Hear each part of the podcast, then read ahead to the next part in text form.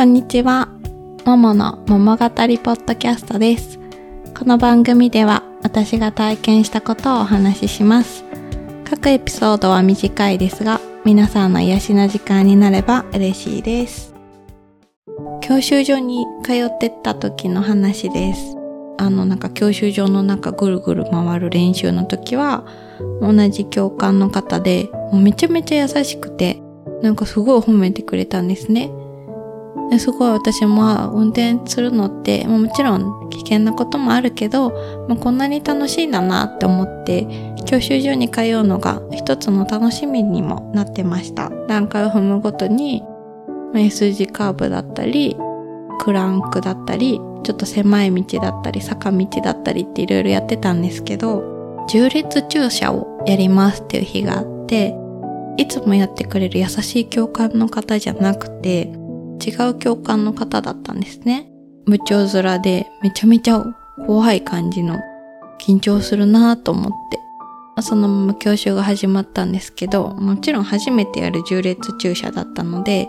全然うまくできなくて。そしたら、全然喋ってくれないんですよ。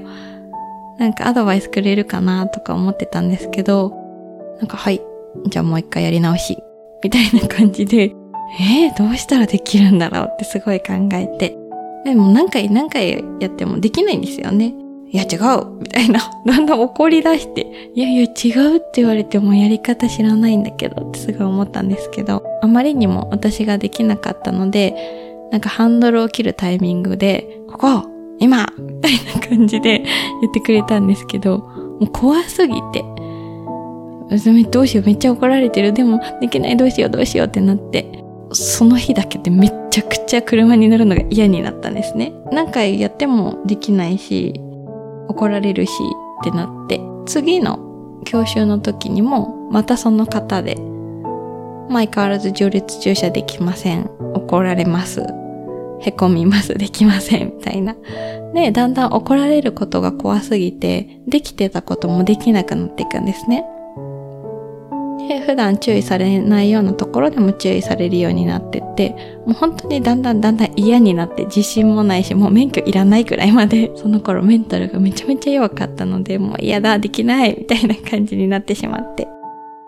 本当に無理だなって思って窓口に相談したんですね。共感を変えていただくことはできますかと。それぐらい嫌で。そしたら、あの、窓口の方すごい優しくて、わかりました。じゃあちょっと調整してみますね。って言ってくれて、まあ、教官の方が変わって、結構年が上の方が来られて、そしたら私の名字見るなり、あの、まあ、どこどこさんちの娘さんって言われて、あ、そうですって言ったら、僕ね、お父さん知ってるよって言われて、え？って思って、僕ね、若い時お父さん教えてたよって言われて、え？ー、と思って、そんなことあるんだと思って、もう何十年も前の話だけど、君のお父さん覚えてるよって言ってくれて、今元気にしてるのって言われて、あ、めちゃめちゃ元気ですよって言って、お父さんの教習所の話もちょっと教えてもらって、もうすごい真面目で、なんか曲がったことが嫌いで、絶対完璧じゃなきゃ許せないタイプだったよって言われて、なんかお父さんの意外な一面知れたなと思って、まさかそんな狭い教習所の中で、あの親子2代にわたって教えてもらうなんて思わなくて。ももちろんその怖い教官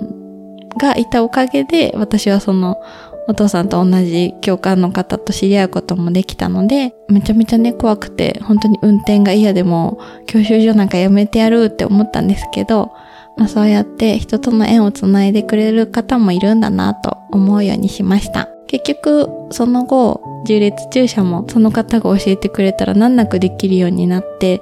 もうなんでこんなにできなかったんだろうって不思議なくらい簡単にできるようになりました。人との相性だったり、もちろん言い方だったり教え方っていうのはすごい大事なんだなと思って、